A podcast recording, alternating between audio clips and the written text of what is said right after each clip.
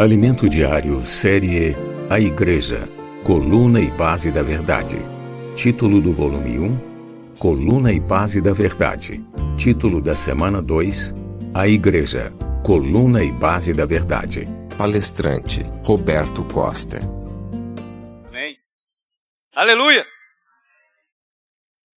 Glória a Deus! Oi, irmãos, que privilégio.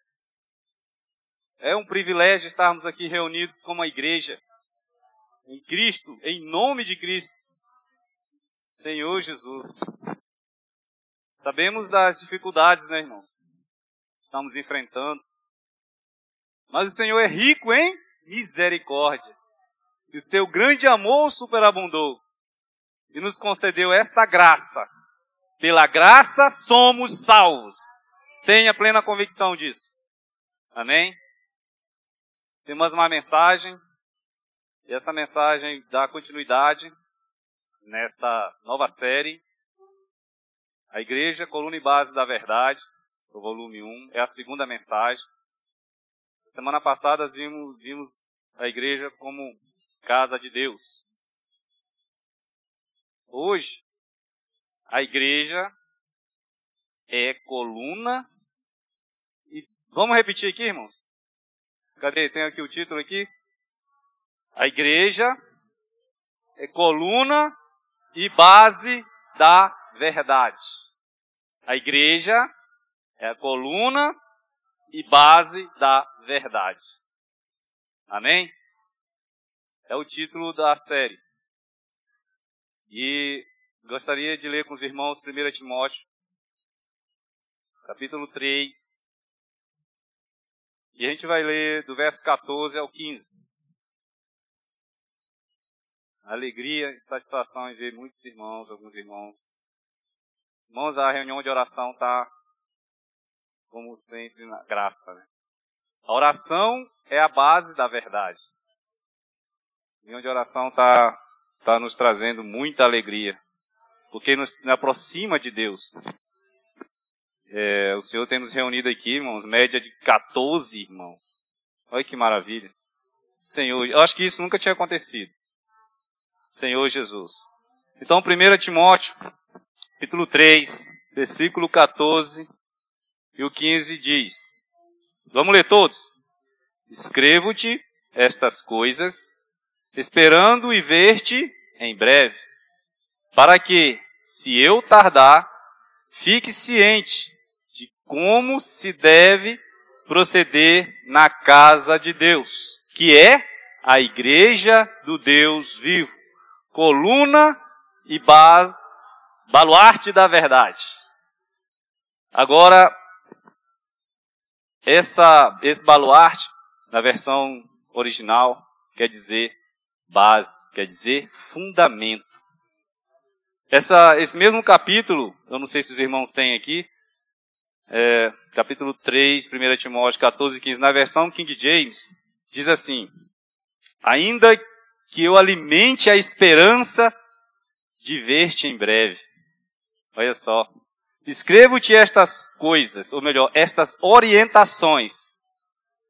Contudo, se eu demorar, fique ciente de como as pessoas devem comportar-se na casa de Deus, que é a igreja do Deus vivo, coluna e fundamento da verdade. Amém? Senhor Jesus. Aqui. Tem aqui, né? Não colocou. Então, irmãos, estamos vivendo tempos difíceis. E devemos nos alegrar porque estamos vivendo esses tempos difíceis. Sabe por quê? Porque é por muita tribulação. Importa que sejamos salvos. Os irmãos estão percebendo. Eu acho que o irmão Xavier tem, tem mais experiência talvez do que eu. Mas a gente, desde quando estou aqui, desde 2007, a reunião de oração nunca tinha tido tantos irmãos como está tendo nesses últimos dias. Sabe, irmãos? A oração é uma realidade na vida do cristão. Porque nos aproxima do Senhor. Senhor Jesus. E essas dificuldades agora estão com mais intensidade, né? Hoje a gente percebe, não que a gente não tinha elas antes, a gente tinha sim. Só que nós não percebíamos. E o Senhor permitiu que ela viesse hoje com mais intensidade para provar os corações dos cristãos. Não é do mundo, irmãos, é da igreja. Por que não do mundo? Porque o mundo jaz no maligno. Mas a igreja é que detém a manifestação da iniquidade, do maligno. Por isso que elas vêm para nós. E agora mais do que nunca. E ela vem na forma da maldade, da impiedade, da iniquidade. Né? Ela vai adentrando sorrateiramente, sutilmente, contaminando os cristãos. Ou seja, a igreja. A igreja está contaminada com essas aflições. A igreja está contaminada com essa situação. Ou não está? Em todos os sentidos. Nesse sentido aqui, não é o sentido físico, é o sentido espiritual, que é o que nos interessa. Porque o sentido físico, nós vivemos nesse mundo físico, então iremos sofrer as mesmas coisas. O problema do sofrimento, irmãos, para o cristão, é que tem aroma suave e cheiro de vida. Para o mundo é cheiro de morte. Amém? Senhor Jesus. Então, irmãos, para nós que cremos no Senhor Jesus como legítimo Senhor e Salvador das nossas almas, tudo faz diferença dessas coisas que estão acontecendo. Para as pessoas que outrora e que estão no mundo, é indiferente. É só mais o que? Uma situação da, digamos, consequência da evolução da modernidade, desse mundo pós-moderno, suas filosofias, né, seus idealismos, tudo isso que está acontecendo para o mundo é diferente. Por que, que nós somos privilegiados por passarmos por isso? Porque o Senhor prova o seu grande amor para conosco através dessas aflições. Irmãos, outrora andávamos como?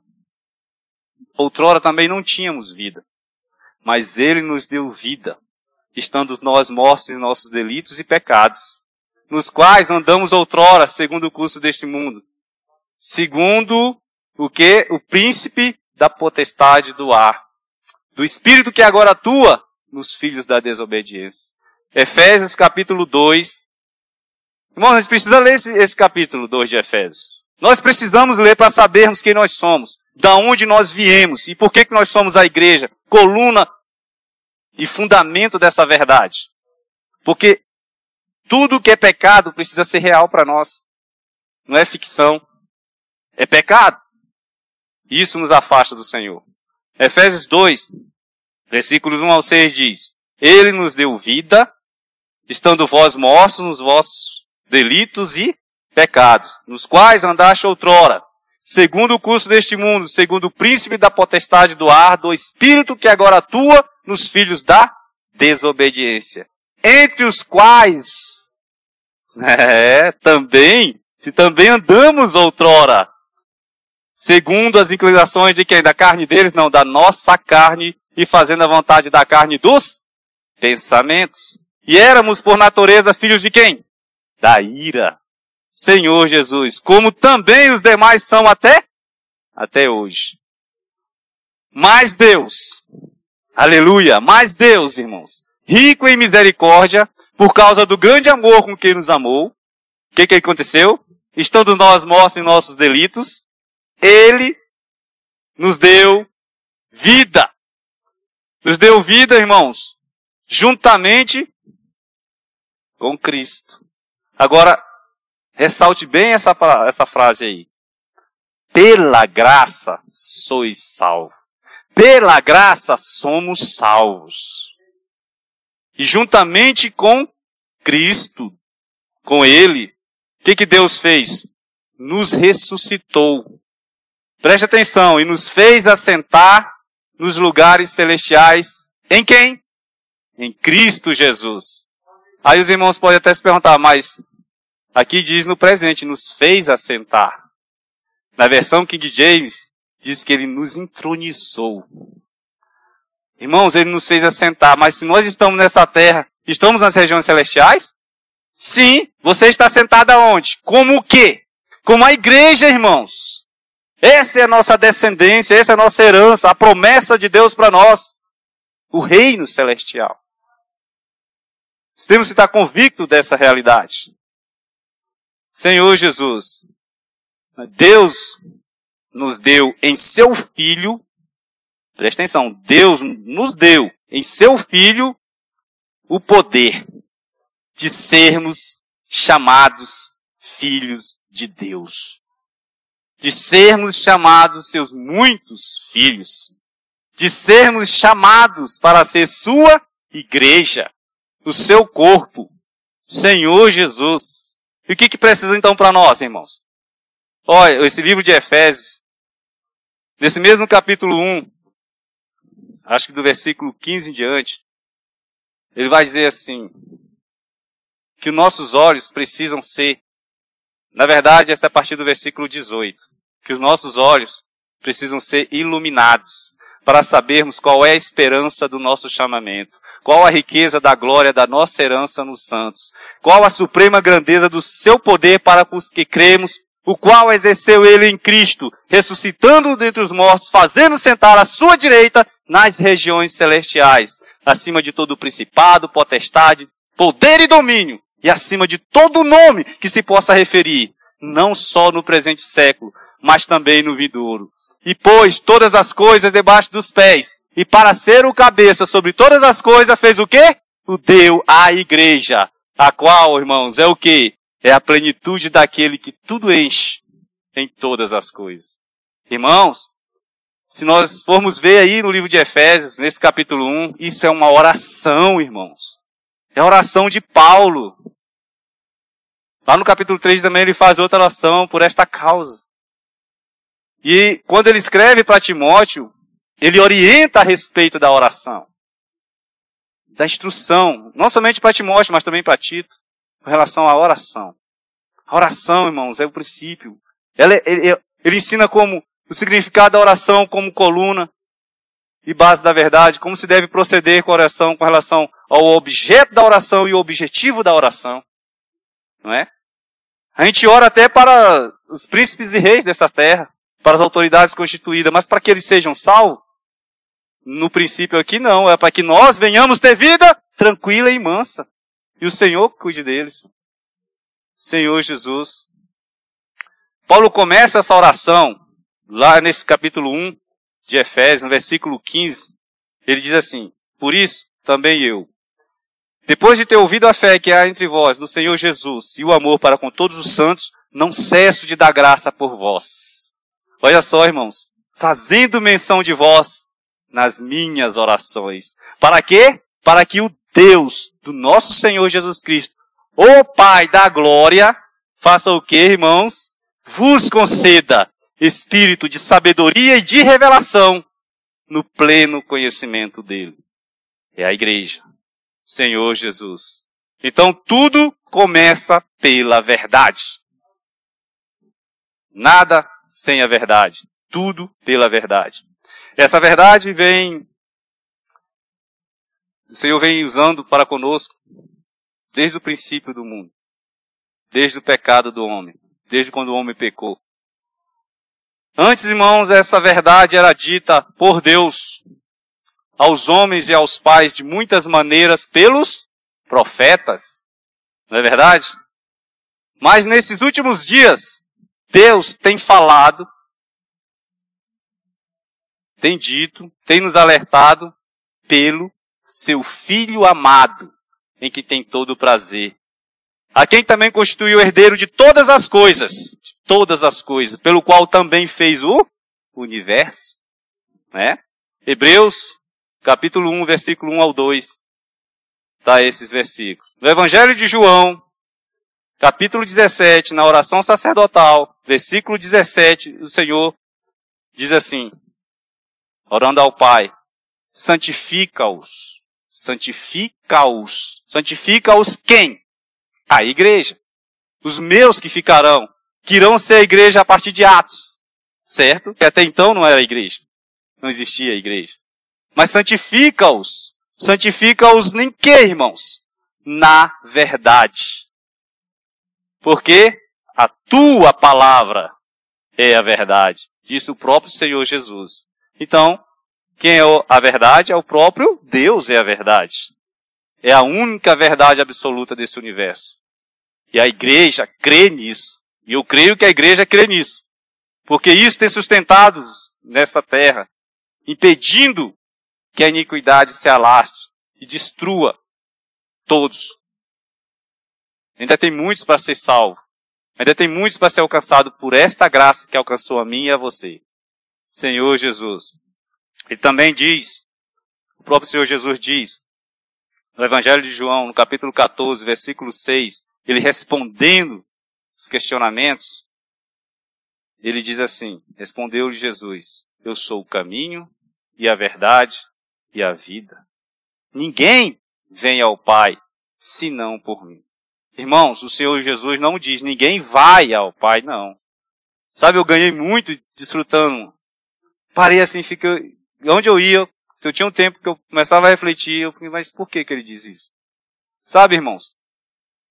As pessoas, na época do Senhor Jesus, e antes, né, no Velho Testamento nós sabemos disso, e na época do Senhor Jesus, elas iam ao Pai, elas queriam ir ao Pai. Sempre quiseram ir ao Pai, ao Deus Todo-Poderoso. Mas elas iam por seus próprios esforços. Elas iam sacrificando animais pelo sangue de animais. Elas iam pela própria vontade do homem. Mas o Senhor Jesus diz assim: Eu sou o caminho. Eu sou a verdade. Eu sou a vida. O que, que vocês querem fazer nessas coisas? Ninguém vai ao Pai, não. Ninguém vem ao Pai senão por mim. Então, para ir ao Pai, tem que passar pelo Senhor Jesus. Para irmos ao Pai, tem que passar pelo Senhor Jesus. Por isso que a graça dele nos alcançou. Foi cantado o hino, o hino Deus manifestado na carne. É um mistério da piedade, não é isso? É a piedade. Senhor Jesus. Então, irmãos, essa é uma realidade que precisamos ter. Essa fé, essa verdade, ela gera em nós essa fé objetiva. Sabe? E pelo trabalhar do, da obra de fé, do labor de amor e da perseverança da, da, da esperança na volta do Senhor, é que nós somos transformados. Porque o Espírito Santo é que nos convence do pecado, da justiça e do juízo. Senhor Jesus. Então, essa fé que, cuja base é a verdade, ela está relacionada com o quê? Com a obra redentora do nosso Deus. Em Cristo Jesus, para salvação de todo aquele que crê. Ó oh, Senhor Jesus, a graça nos alcançou. Irmãos, essa graça precisa alcançar aqueles que o Senhor também já separou para si. Que precisa de que nós saiamos da nossa condição para que alcance essas pessoas com esse evangelho, para que elas venham fazer parte do corpo de Cristo e no corpo de Cristo, vivendo a vida da igreja, os seus olhos sendo iluminados, conhecendo e prosseguindo em conhecer ao Senhor, elas ganharão a visão celestial e a visão do reino. E aí a questão do, do evangelho se completa. Graça e reino. Mas é necessário que elas sejam salvas primeiro. É necessário que elas sejam ganhas por essa graça que nos alcançou. Pela graça sois salvos. Senhor Jesus. Irmãos, é por isso que o Senhor nos incumbiu. É por isso que estamos vendo as cartas, as cartas de Paulo a Timóteo. Como se deve proceder na casa de Deus, que é a igreja do Deus vivo, que é a coluna e base dessa verdade, dessa verdade, para que nós possamos aprender a como cuidar uns dos outros, a como levar as pessoas a ganhar essa visão e não se deixar abater pelas aflições do tempo presente, porque ela tem que saber que existe uma glória muito maior reservada para aqueles que creem, que perseverem até o fim. No Evangelho de João, capítulo 1, versículos 11, do 11 ao 13, diz assim: o apóstolo João escrevendo, diz: Veio para o que era seu. Olha só, o Senhor veio para o que era seu. Tá? No singular, né? Veio para o que era seu. O seu quem? A nação de Israel. Mas essa nação não recebeu, os seus não receberam. Mas a todos quanto recebeu, deu-lhes o poder de serem feitos filhos de Deus. Olha só, preste atenção aqui. hoje eu tive essa experiência lá no salão, cortando o cabelo. É sempre lá, né? O que que acontece? Alguém, eu falando, alguém perguntou, e aí, Roberto, vai ter a palavra e tal? Já voltou ao normal? Eu falei, ainda não. Breve iremos voltar ao normal nas reuniões, porque essas pessoas lá estão doidas para vir reunir aqui conosco. Pela graça de Deus. Aí ele falou, aí eu falei para ele, aí ele falou assim, é, tem sempre, nós somos filhos de Deus, né? Eu falei, é, somos filhos de Deus. Deu Deus esse poder de sermos filhos de Deus. Irmãos, as pessoas que não conhecem o Senhor, que vivem nesse mundo, que não querem, é, que, não, que seus olhos, seus olhos não forem iluminados, sabe o que, que elas leem? Elas leem esse versículo, e esse versículo é interessante, né? Elas leem esse versículo 12. Mas a todos quanto receberam, deu-lhe, a todos que receberam o Senhor, deu-lhe o poder de serem feitos filhos de Deus. Mas veja bem, dentro da igreja, dentro do corpo de Cristo, tem muitos desses filhos de Deus. Tem. Isso é bom, porque já foram alcançados pelo Evangelho da Graça. Mas não é o suficiente, irmãos. Não é o suficiente. Todos nós temos que saber que para ser filhos de Deus, tem que, tem que, tem que fazer o quê? Qual é a vírgula? O que, que vem depois da vírgula? A saber aos que creem no seu nome. Somente aos que creem no seu nome têm esse poder de serem feitos filhos de Deus. Irmãos, olha a direção da mensagem. O que, que nós estamos falando aqui? O que, que o Espírito está nos conduzindo? Se, nos, se, no, se nós não estamos sendo fortalecidos no Senhor e na força do seu poder, o que seremos? Porque estão falando da igreja? O que é a igreja? Senhor Jesus. Aí aqui tem aquela resposta daquilo que a gente estava falando, da vontade humana de querer ao Pai, senão pelo Senhor Jesus. Versículo 13. Os quais não nasceram do sangue, olha só, nem da carne, não é isso? Nem do sangue, nem da vontade da carne, nem da vontade do homem, mas da vontade de Deus. Mais de Deus. Percebem? Senhor Jesus. Irmãos, 1 Timóteo 1,15 diz que fiel é a palavra e digna de aceitação. Que palavra é essa que é digna de aceitação aí para as pessoas que o Senhor separou para ser alcançado por esta graça? Que palavra é essa que é fiel e digna, que diz lá em 1 Timóteo 1,15? É que Cristo Jesus veio ao mundo para salvar os pecadores, vírgula, dos quais eu sou o principal, disse o apóstolo Paulo. Tem muitos principal por aí. E precisa ser alcançado com esta graça, irmãos. Para se tornar a igreja, o corpo de Cristo, Senhor Jesus. Jesus Cristo veio a este mundo e deu sua vida por mim e por você. Senhor Jesus, Deus vivo. Agora, o interessante é, assim como o Senhor Jesus veio a este mundo e deu a vida dele por mim e por você? Essa pergunta eu me fiz. Será que estamos dispostos a dar nossa vida pelo Senhor? Será que estamos dispostos a dar nossa vida pelo Evangelho? Será, irmãos, que eu estou disposto a dar minha vida pela igreja? Senhor Jesus. E talvez não esteja nem falando de morte física. Estou falando da morte da, da minha vontade, da minha mente e da minha emoção. É? É dessa morte que se fala para a igreja. Será que eu estou disposto? Senhor Jesus. Ó oh, Senhor Jesus. Mas, irmãos, todos quanto receberam, Deus deu-lhe o poder de serem feitos filhos de Deus. A saber, os que creem no seu nome. Precisamos ter essa realidade no nosso viver. Porque todos que receberam foram mártires. Para que estivesse exposto na palavra da vida, do Evangelho, para que nós pudéssemos estar hoje aqui sentados nas regiões celestiais, porque a igreja é a expressão do reino dos céus aqui na terra. É ou não é? É isso que a palavra nos diz. E eu creio nessa realidade. Senhor Jesus. Interessante que o apóstolo Paulo fala lá em, em Romanos 14.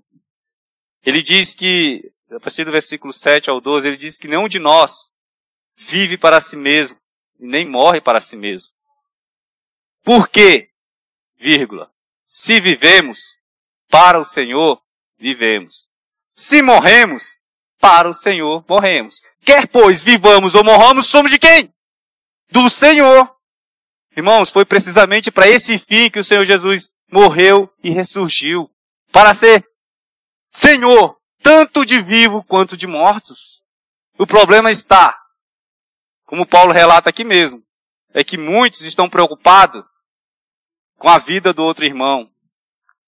E falar mal do outro irmão, e desprezar outros irmãos, outras pessoas em si, se deixando levar por contendas, por palavras, por linguagem persuasiva de sabedoria humana.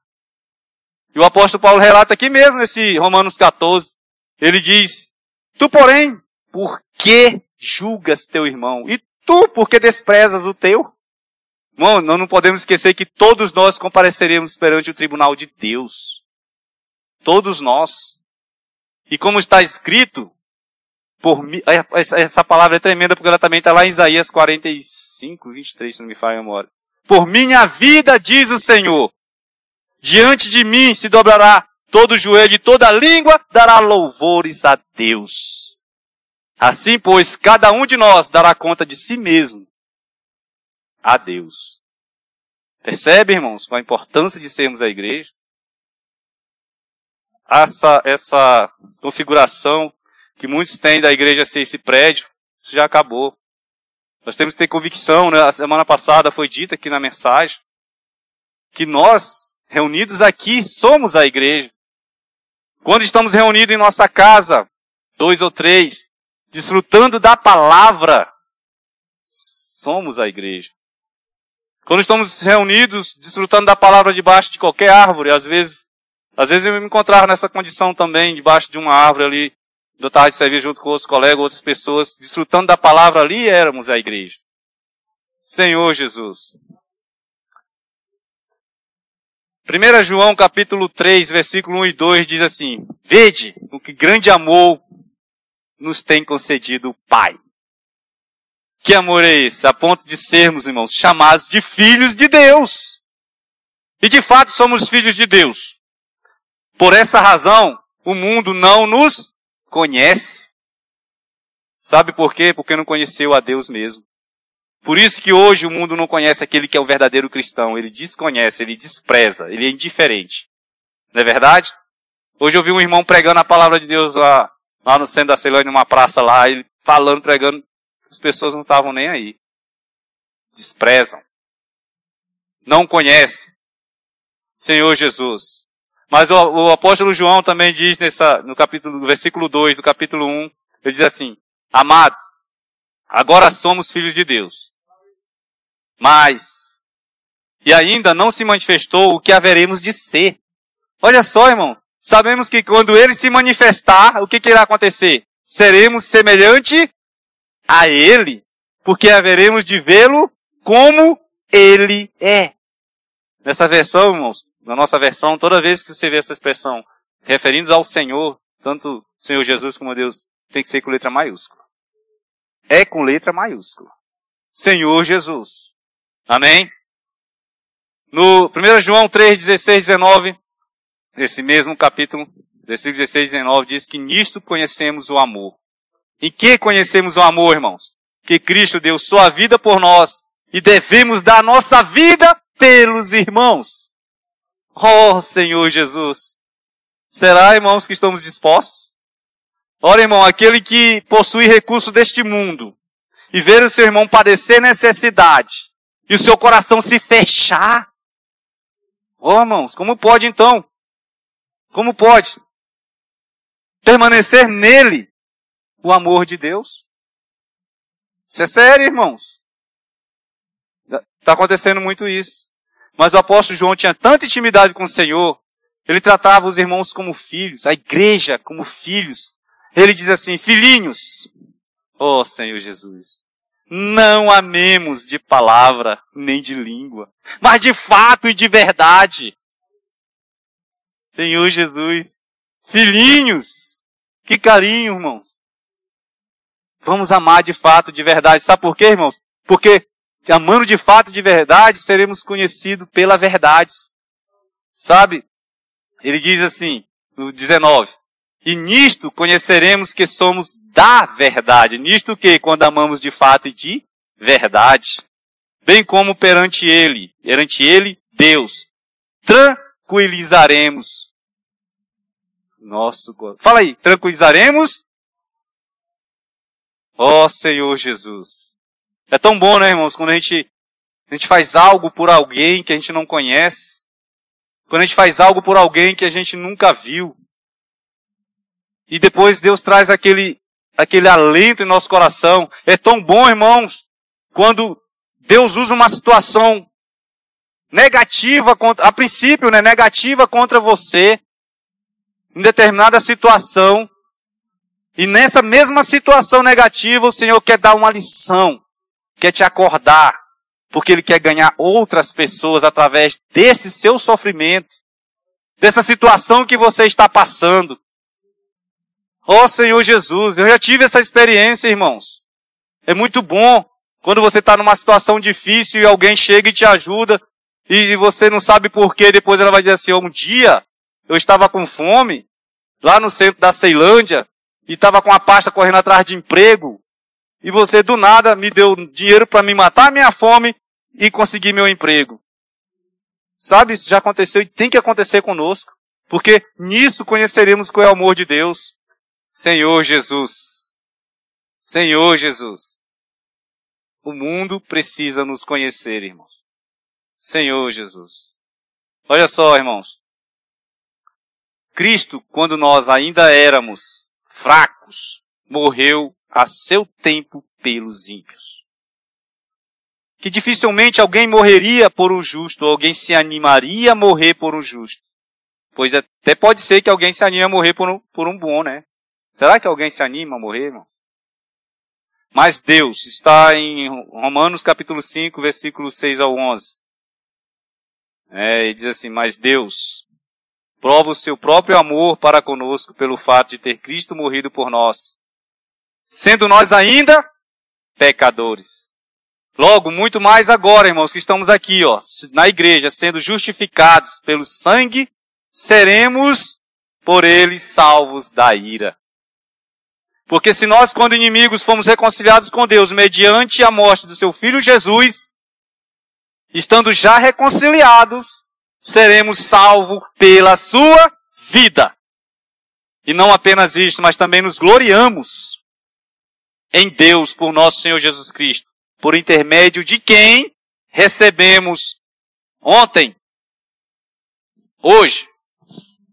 Não, irmão, agora. Recebemos agora a reconciliação. Saiba, irmãos, que estamos recebendo agora essa reconciliação.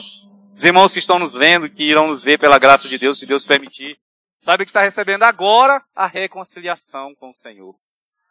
Irmãos, essa frase é muito interessante.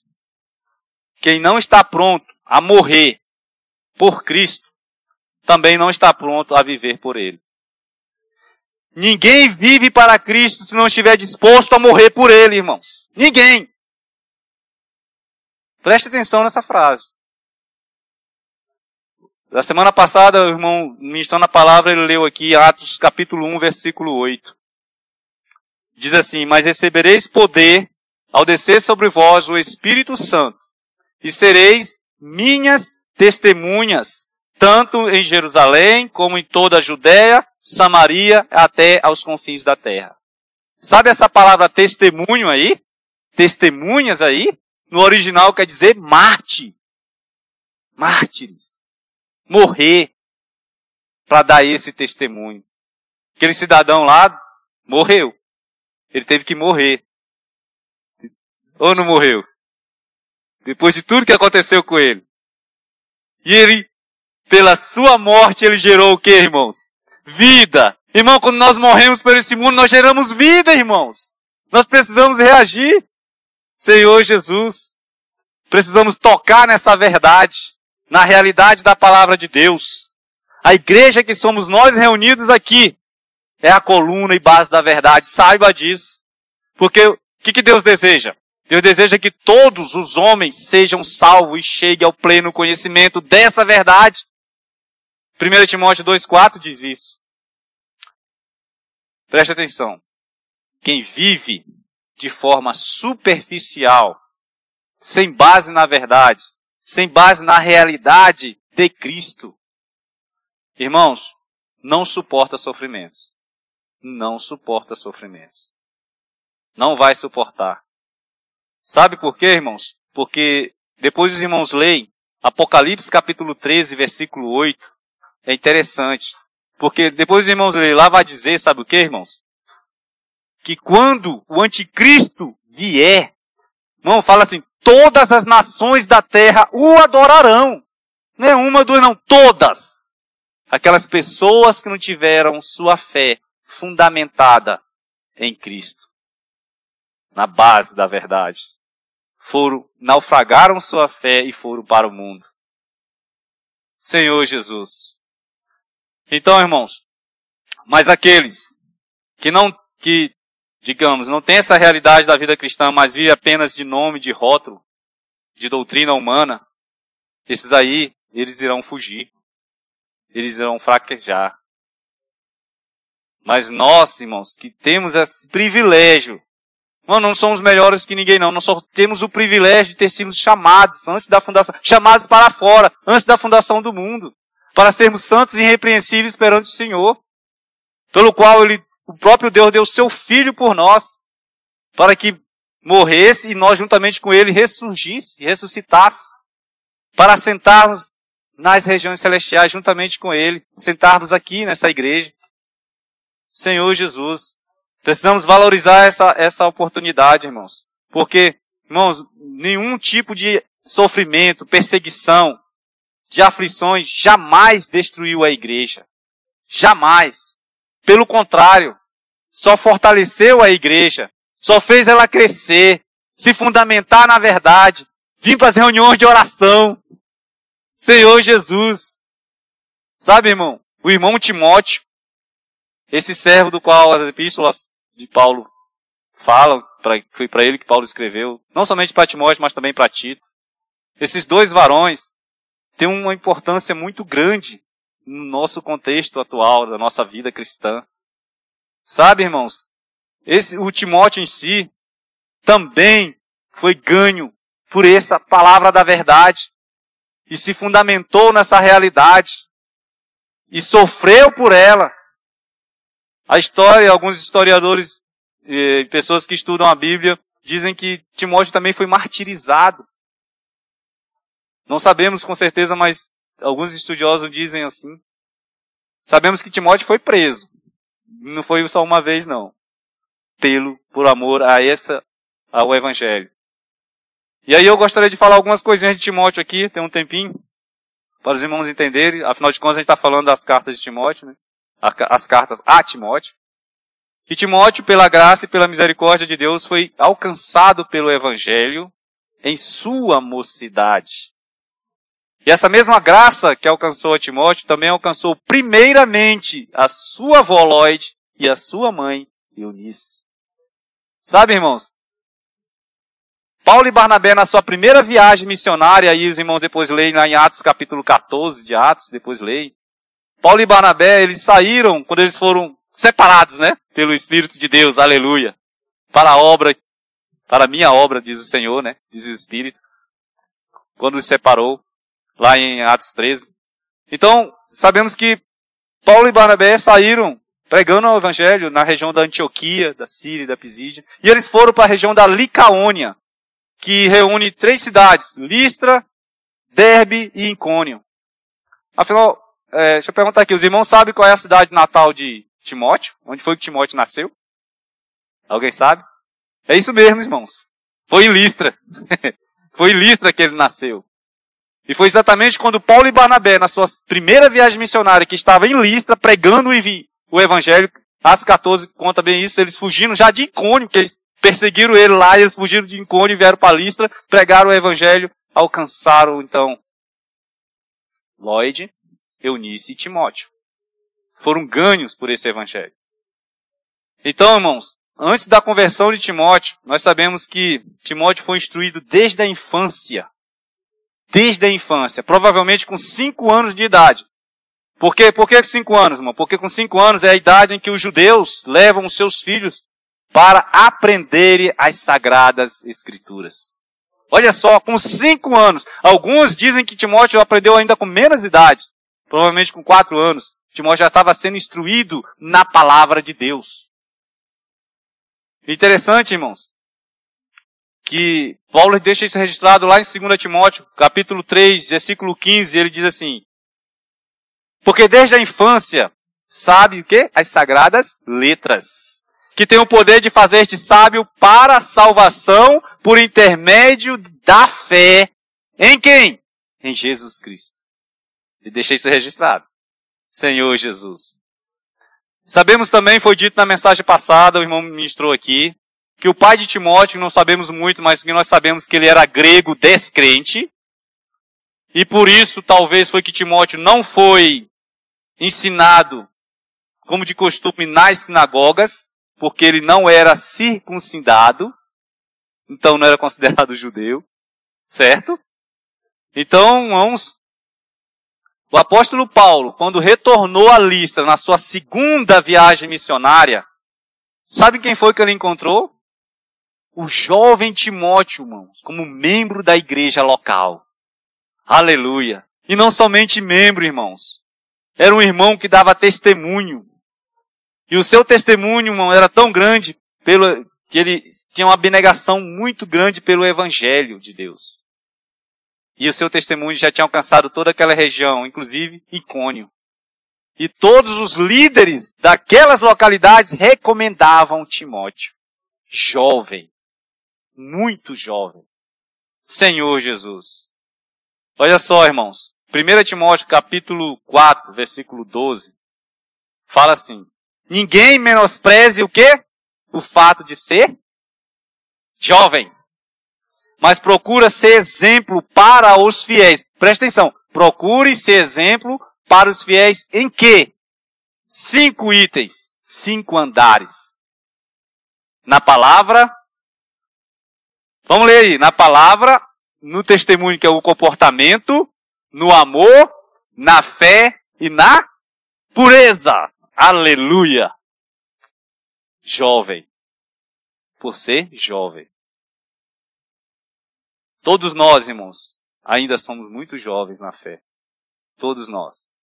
Precisamos desses itens. Precisamos ser fiéis.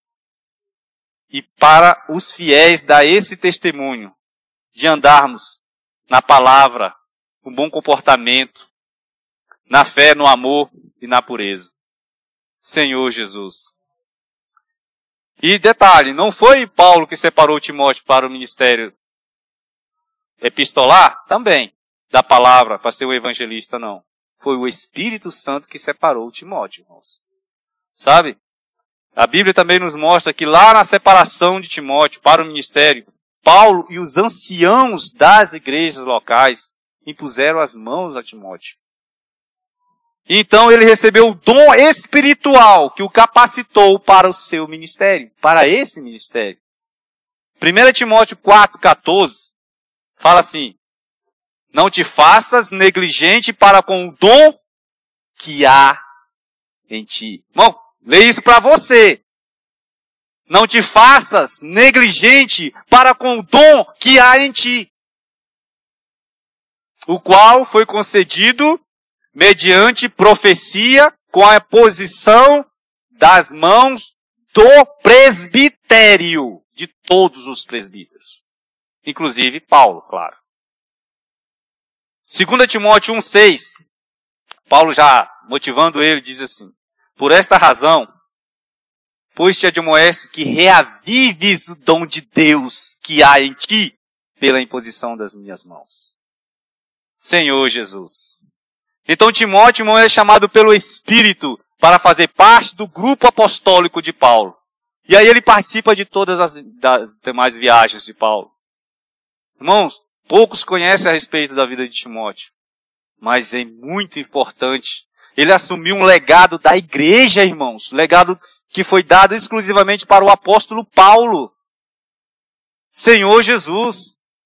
Sabe, a, nós somos os muitos Timóteos que o Senhor nos recrutou para dar prosseguimento ao seu trabalho, à sua obra. de trazer o seu reino, a expressão do seu reino para esta terra. Para que nós, um dia, pudéssemos então estar reinando com ele nas regiões celestiais. Amém? Então Timóteo tornou-se um dos representantes ali para Paulo de uma forma muito especial. Por várias ocasiões, Timóteo substituiu Paulo, irmãos, nas igrejas. É muito forte essa, essa, esse contexto histórico. Paulo tinha muita confiança em Timóteo, porque Timóteo foi provado. Foi o Espírito que separou, ele aprendeu a confiar em Timóteo. Sabe por que, que Paulo aprendeu, irmãos? Porque outrora, com o jovem Marcos, ele não teve a mesma experiência. Ele ainda era imaturo. Paulo, olha só, falando que Paulo é imaturo. Senhor Jesus me perdoe. Mas ele não soube lidar com Marcos. Depois ele aprendeu. Traga também a João Marcos, porque ele é meu último para o ministério. Lá em 2 Timóteo capítulo 4 ele diz isso. Senhor Jesus. Mas para com Timóteo, depois que ele aprendeu, ele aprende a confiar plenamente no Espírito que há em Timóteo. E ele recomenda a Timóteo para os filipenses, ele dá esse testemunho de confiança. Filipenses capítulo 2, do versículo 20 ao 22 diz assim: Porque a ninguém tenho de igual o que? Sentimento que? Vírgula. Sinceramente, vírgula. Sinceramente. Olha a explicação desse apóstolo. É restrito. Sinceramente. Cuide dos vossos interesses que sinceramente vai cuidar dos vossos interesses. Está lá em, o irmão pode até colocar aí, Filipenses 2, 20 ao 22. Aí ele continua dizendo assim, pois todos eles, porque no meio dos cristãos tinham aqueles que só buscavam os seus próprios interesses, que disseminavam contendas. Então, Paulo só confiava em Timóteo. E diz no versículo 21, pois todos eles buscam o que é seu próprio e não o que é de Cristo Jesus.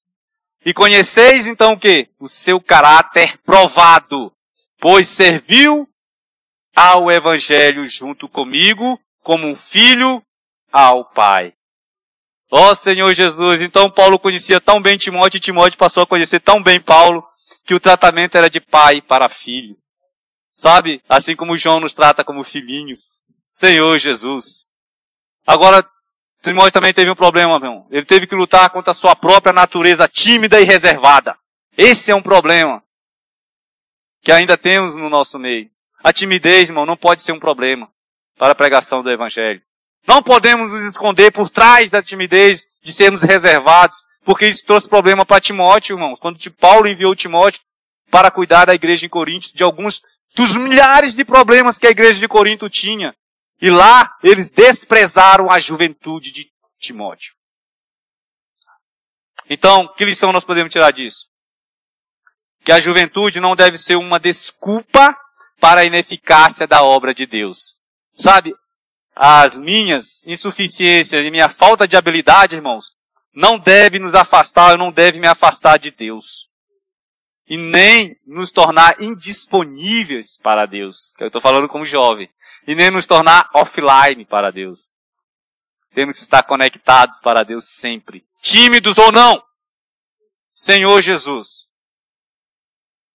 A história de Timóteo é tão importante do Novo Testamento que Timóteo, irmãos, ele faz parte praticamente de todo o Novo Testamento.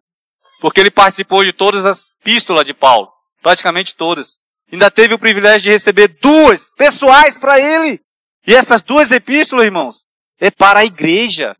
Timóteo e Tito foram encarregados de, de ordenar presbíteros nas igrejas, irmãos. Olha que responsabilidade. Era o legado que Paulo deixou. Que o Espírito separou. E o Espírito separou cada um de nós antes da fundação do mundo.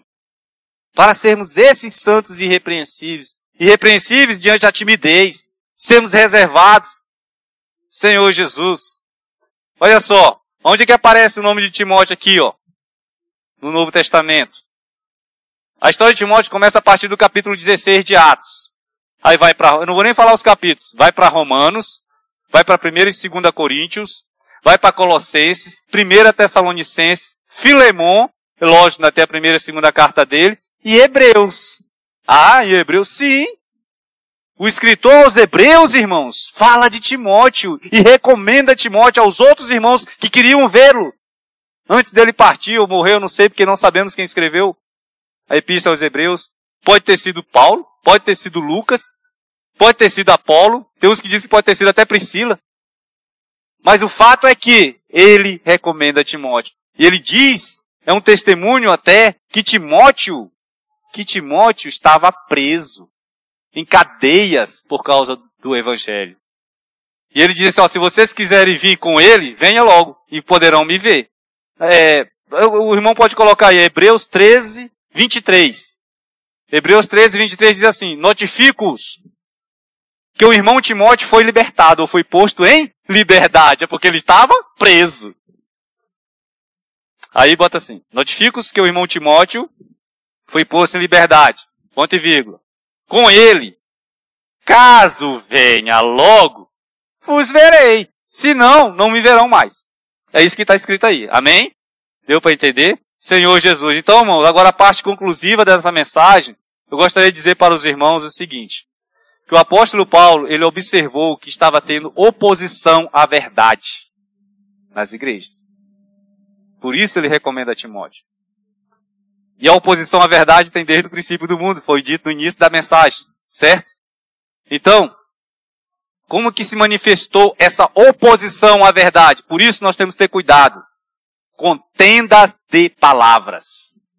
Irmãos, toda vez que há murmurinhos, que há contendas no meio do corpo de Cristo, isso é oposição à verdade. Senhor Jesus. Então, o apóstolo Paulo recomenda a Timóteo de que ele dê testemunho, mas não somente testemunho, testemunho solene. Lá em 2 Timóteo 2,14 ele diz que ele deu testemunho solene a todos perante Deus, para que evitem contendas de palavras, que para nada aproveitam, a não ser, ou seja, exceto para subversão dos ouvintes. Senhor Jesus. Também ele recomenda a Timóteo que evite falatórios inúteis e profanos, pois os que deles usam passarão em piedade ainda maior o meio dos irmãos, versículo 16. Olha só, irmão, as, as palavras inúteis e profanas. No versículo 17 ele recomenda a Timóteo que o falar ou a linguagem dessas pessoas corroem como um câncer. Isso é sério, irmãos. Como isso vai contaminando e ele cita lá duas pessoas, um tal de Himeneu e Fileto. Esses dois sujeitos aí são aqueles que disseminaram no meio do povo e perverteram a fé do povo cristão, dizendo que já tinha acontecido a ressurreição. Olha só. Paulo depois vai falar lá de 2 Timóteo também, e vai falar desse mesmo Himeneu, mas também vai falar de Alexandre o Latoeiro, que se opôs tremendamente contra a palavra da verdade. Então, irmãos, Senhor Jesus, o estudo diário nos disse essa semana que quando não temos a palavra da verdade que nos traz vida, nos envolvemos então com essa linguagem que não está baseada na verdade, sabe? O que que ocorre? Graças a Deus aqui nós temos médica hoje aqui, temos enfermeira. Ocorre a gangrena. Gangrena no meio dos irmãos. E o que é a gangrena? Né, os médicos, a médica que pode dizer, a, é, é simplesmente uma ferida que lá nesse local afetado já não, não passa mais sangue vivo, sangue oxigenado. Então as células morrem, não é isso, irmã? O tecido fica apodrecido. E detalhe, toda vez que você for fazer aquele curativo vai ficando um buraco ainda maior. Às vezes é, é até que reconstituir com nova, novos tecidos, né, irmã? Então, por isso que quando acontece isso, nós temos que ser reconciliados. Aleluia! Senhor Jesus, temos que tomar cuidado, irmãos, com as palavras, com essas contendas, com esses falatórios inúteis. Senhor Jesus. Infelizmente o mundo é contra os ensinamentos. Os sãos ensinamentos. A sã doutrina de Ato 2,42. O mundo é contra. Sabemos, né, que as constituições dos países do mundo tinham como suas leis, nas suas leis eram inspiradas na Bíblia Sagrada. Mas agora estão retirando tudo que diz respeito à Bíblia Sagrada de dentro do seu ordenamento jurídico. Estou tirando tudo. Tornando sem efeito. É isso, irmão? Senhor Jesus. A degradação, irmãos, tem ganhado espaço, inclusive, no nosso meio, no meio cristão. Porque temos pessoas no nosso meio que buscam ouvir somente aqueles que falam somente dos seus interesses. Quando ouve essa palavra da verdade, os seus ouvidos começam a coçar, disfarçam aqui para que não ouçam a verdade. Eles preferem se prender às fábulas e genealogias sem fim, a esses falatórios inúteis, porque não interessa para eles a verdade. Sabe, aquilo que Paulo escreveu aqui em 2 Timóteo, capítulo 4, versículo 3 a 4, é isso que estamos vivendo hoje pois haverá tempo em que não suportarão a sã doutrina. Olha só. Pelo contrário, cercar-se-ão de quê? De mestres segundo as suas próprias cobiças. Como que sentindo coceira no ouvido. 2 Timóteo 4, versículo 3 a 4. E o versículo 4 diz, e se, e se recusarão a dar ouvidos à verdade, entregando-se às fábulas. Então o caminho, irmãos, é perseverar. O caminho da igreja é perseverar nos ensinamentos dos apóstolos, pois nos trazem revelação neotestamentária para a salvação de todos nós. Sabe o que, que Paulo diz a Tito?